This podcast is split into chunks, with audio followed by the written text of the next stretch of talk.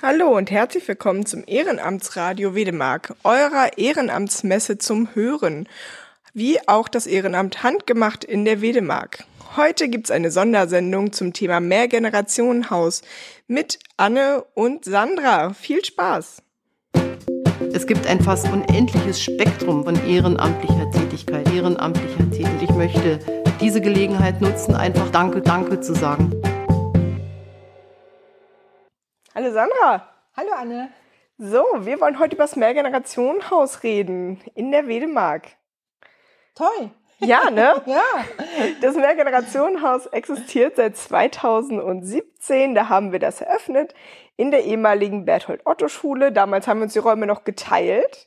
Ähm, und du bist ja später dazugestoßen, erst als Ehrenamtliche und mittlerweile als Hauptamtliche. Erzähl genau. doch mal, wie dein erster Eindruck war, als du ja das erste Mal reingekommen bist. Oh Gott, das ist schon etwas länger her. Aber ja, mein erster Eindruck. Ich war total äh, positiv überrascht von, dem, von der Vielfalt der Angebote. Ich habe es nicht für möglich gehalten, dass tatsächlich das Mehrgenerationenhaus doch äh, recht vielfältig äh, aufgestellt ist und tatsächlich erst in der Zeit wo ich das Ehrenamt äh, übernommen habe äh, für das Projekt den Lernpaten, habe ich dann nach und nach, das hat tatsächlich doch ein Stück weit gedauert, bis man da sich äh, insgesamt äh, einen Überblick verschafft hat, äh, wie äh, vielfältig und wie großartig letzten Endes die Angebotsvielfalt ist.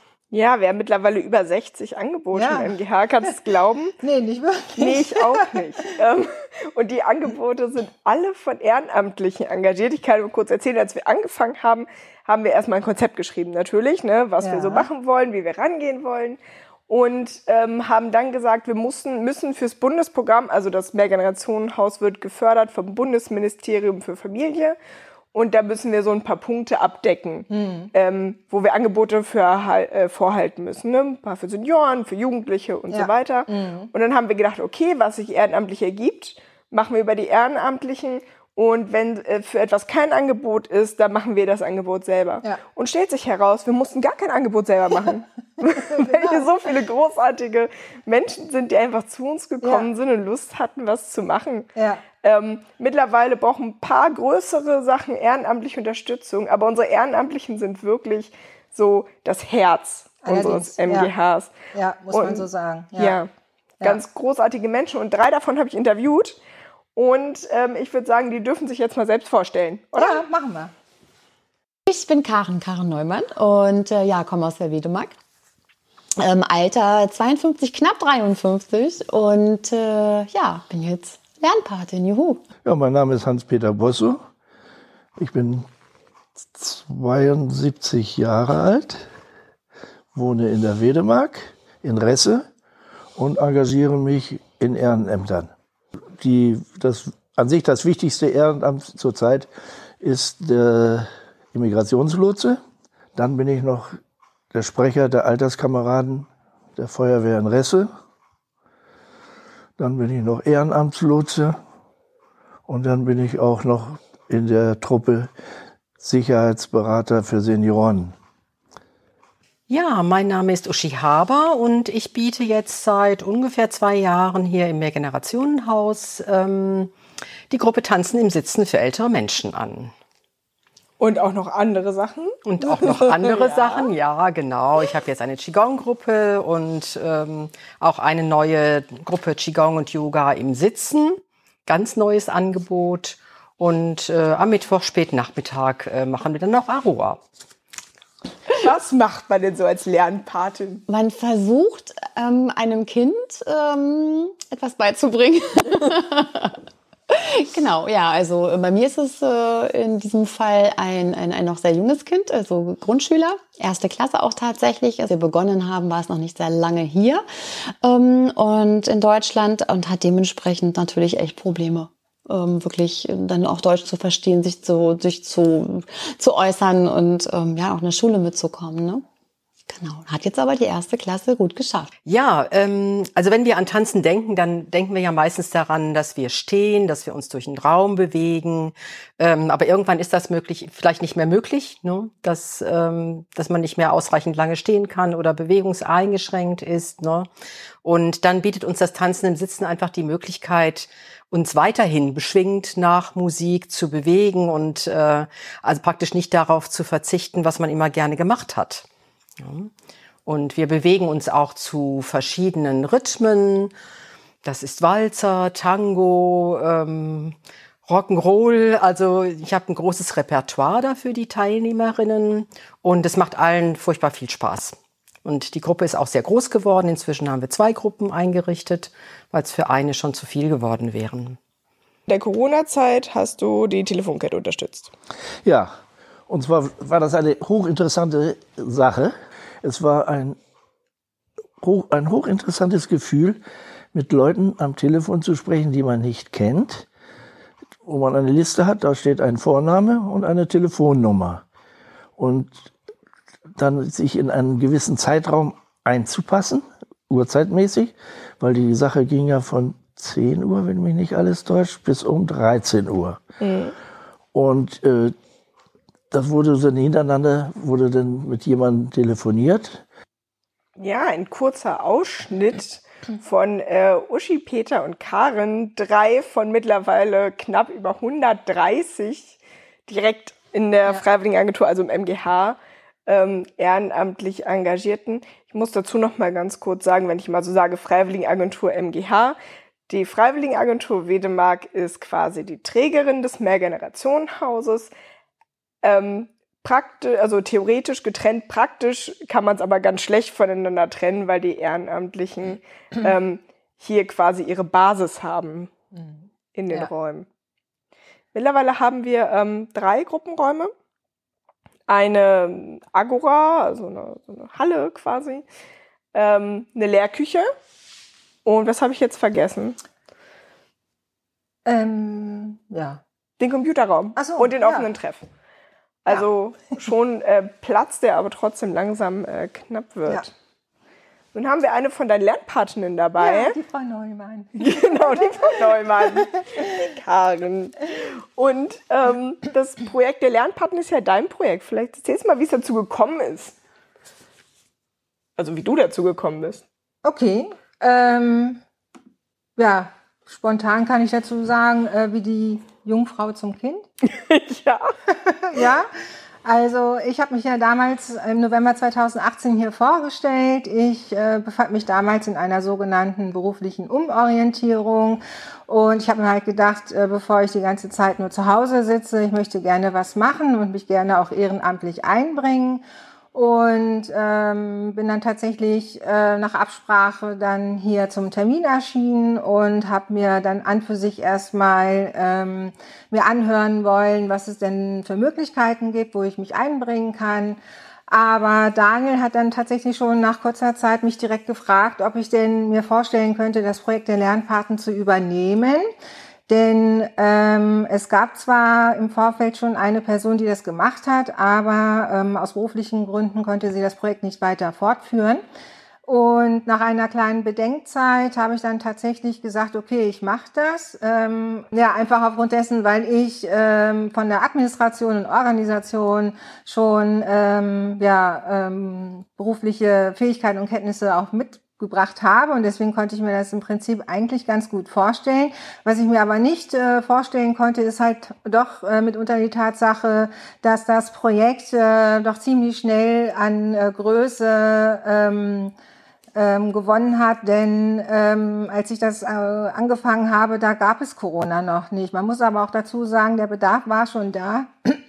der Bedarf war schon da aber nicht in dieser Größenordnung. Und äh, nicht nur ich, ich denke mal, alle Menschen auf dieser Welt, äh, die haben sich es nicht träumen lassen, dass wir mal irgendwann äh, in eine Pandemie hineinraten. Und ähm, jetzt musstest du hauptamtlich zu uns kommen, weil es so viele geworden sind.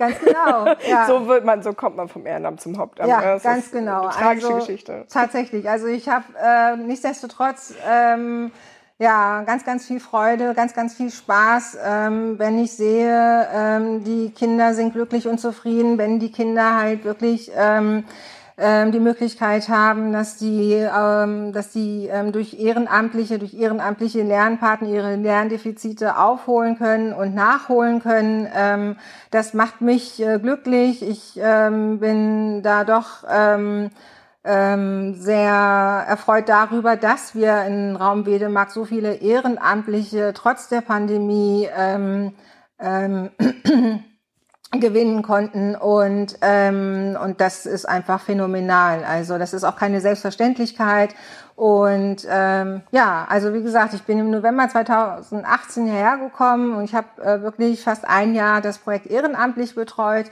Und ähm, aber als dann halt die Frage aufgekommen ist, ob ich mir das denn auch vorstellen könnte, hauptamtlich das zu machen, habe ich also im Prinzip nicht lange überlegt, weil ich da einfach ähm, schon zu viel im Vorfeld auch ähm, ähm, es entsprechend organisiert habe. Und das ist sozusagen mein Baby. Das wollte ich nicht ja. wirklich äh, wieder äh, weggeben. Und deswegen war das auch für mich ähm, keine Frage, ähm, ob ich hier anfangen möchte, sondern das war letzten Endes auch tatsächlich mein Wunsch, dass ich dann äh, hier als Hauptamtliche auch eingestellt worden bin.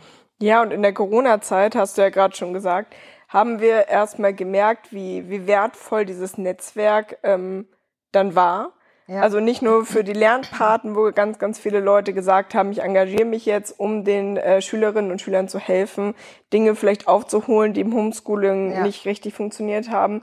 Dann auch ähm, als Impfpaten sich engagiert ja. haben und so weiter und so fort.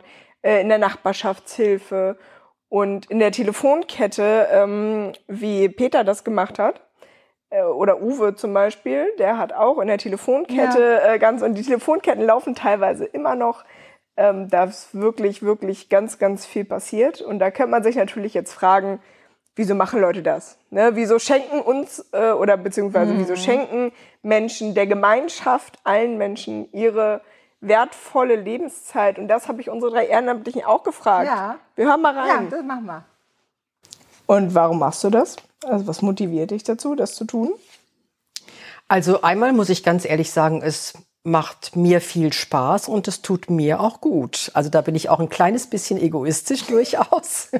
Aber äh, mir macht es einfach auch Spaß, mit Menschen zu arbeiten und zu sehen, äh, wie ihnen das gut tut, wie sich vielleicht sogar Beschwerden verbessern im Laufe der Zeit. Das macht einfach total viel Spaß. Und ich bin überzeugt, weil ich einfach selber über ein eigenes gesundheitliches Problem zu Qigong zum Beispiel gekommen bin, was sich dadurch sehr, sehr gut verbessert hat. Und äh, da war für mich klar, ähm, das möchte ich gern weitergeben. Also bei mir ist es so passiert, eigentlich ein bisschen über Umweg. Ich hatte da zwar schon mal so von gehört und ähm, hatte aber auch gedacht, oh, was kann ich denn schon einem Kind beibringen? Ich also äh, sag auch, ich habe selber keine. Ich bin auch aus der Schule, kann man sich ausrechnen, sehr lange raus. Ähm, habe zwar eine ähm, eine große Handvoll, zwei Hände voll Patenkinder sozusagen, also meine Leihkinder, aber da ist das Gros inzwischen auch schon erwachsen ähm, und habe natürlich von der heutigen Schulform gar nicht so viel Ahnung gehabt und ähm, habe gedacht, oh Gott, ob du sowas überhaupt könntest. Hab das ein bisschen immer so im, im Auge gehabt, aber nicht verfolgt.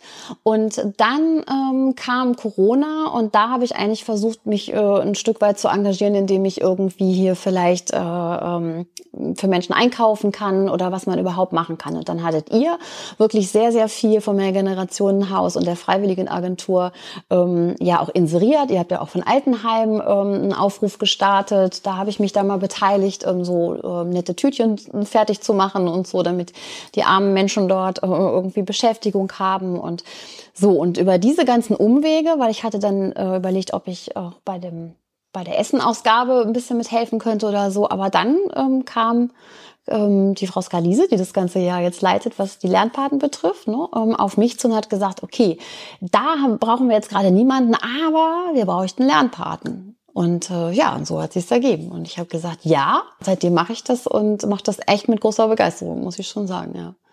Äh, das hat an sich angefangen, als ich Rentner wurde und äh, die 2015 die äh, Flüchtlinge Hilfe benötigten.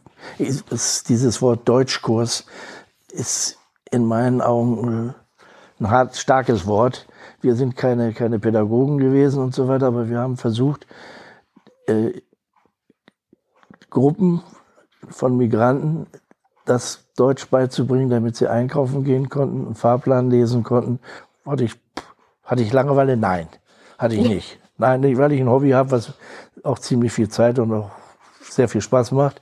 Das ist Ägyptologie, ägyptische Geschichte und so weiter. Und wenn man sich da reinkniet, hat man an sich auch schon genug zu tun. Aber da habe ich gesagt, dann machst du was und hilfst anderen Menschen. Und soweit du es kannst. Und dann hast du auch noch eine, eine Sache, wo du auch andere Menschen kennenlernst, andere Kulturen. Und das hat mich an sich sehr stark interessiert und deswegen habe ich das gemacht und mache jetzt auch das als Ehrenamtslotse und so weiter auch mit, weil da gibt es viele Möglichkeiten, wo man hier in der, in der Bundesrepublik etwas tun kann, was auch der Allgemeinheit hilft. Also normalerweise läuft es ja im MGH meistens so, du wirst angerufen und dann haben wir einen Anschlag auf dich vor. Ja, auf die nette Art und Weise. Hättest du vielleicht Zeit, so nach diesem Motto.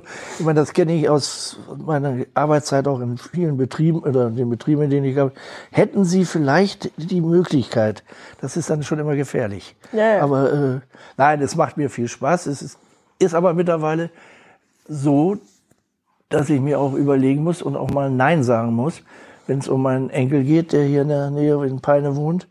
Der geht mir vor. Also wenn äh, bei allen Regeln und allen Spielen und alles, was da passiert, wenn der Geburtstag hat oder wenn der nach dem Opa schreit, der ist zwar jetzt schon, wird 14 dieses Jahr, aber äh, wenn der einen Opa braucht, dann ist Opa da. Und das, das ist das Einzige. Naja, und dann darf ich ja die beste aller Ehefrauen auch nicht äh, ganz vernachlässigen. Ne? Das klingt jetzt hier schon wieder ein bisschen, ne, wie äh, einer unserer Jugendlichen Ehrenamtliche gesagt hat, äh, wie eine Sekte. Ne? das ist, man fängt mit einem Ehrenamt an, ne? dann ist es mehr. Ne? Je mehr Zeit man hat, desto, äh, an desto mehr Ehrenämter kommt man. Ähm, aber das ist ja vielleicht auch äh, ganz schön. Ja, wir haben gehört, unsere Ehrenamtlichen äh, sagen vor allen Dingen zwei Sachen. Spaß an der Sache und etwas für andere Menschen tun. Mhm. Ein bisschen ähm, was zurückgeben. Und ich finde, das merkt man auch hier im Haus. Ja, allerdings, ja. Also hier ist auch wirklich eine ähm, ganz schöne Gemeinschaft. Vor allen Dingen, wenn sich hier Leute auf dem, auf dem Gang treffen, habe ich auch schon festgestellt.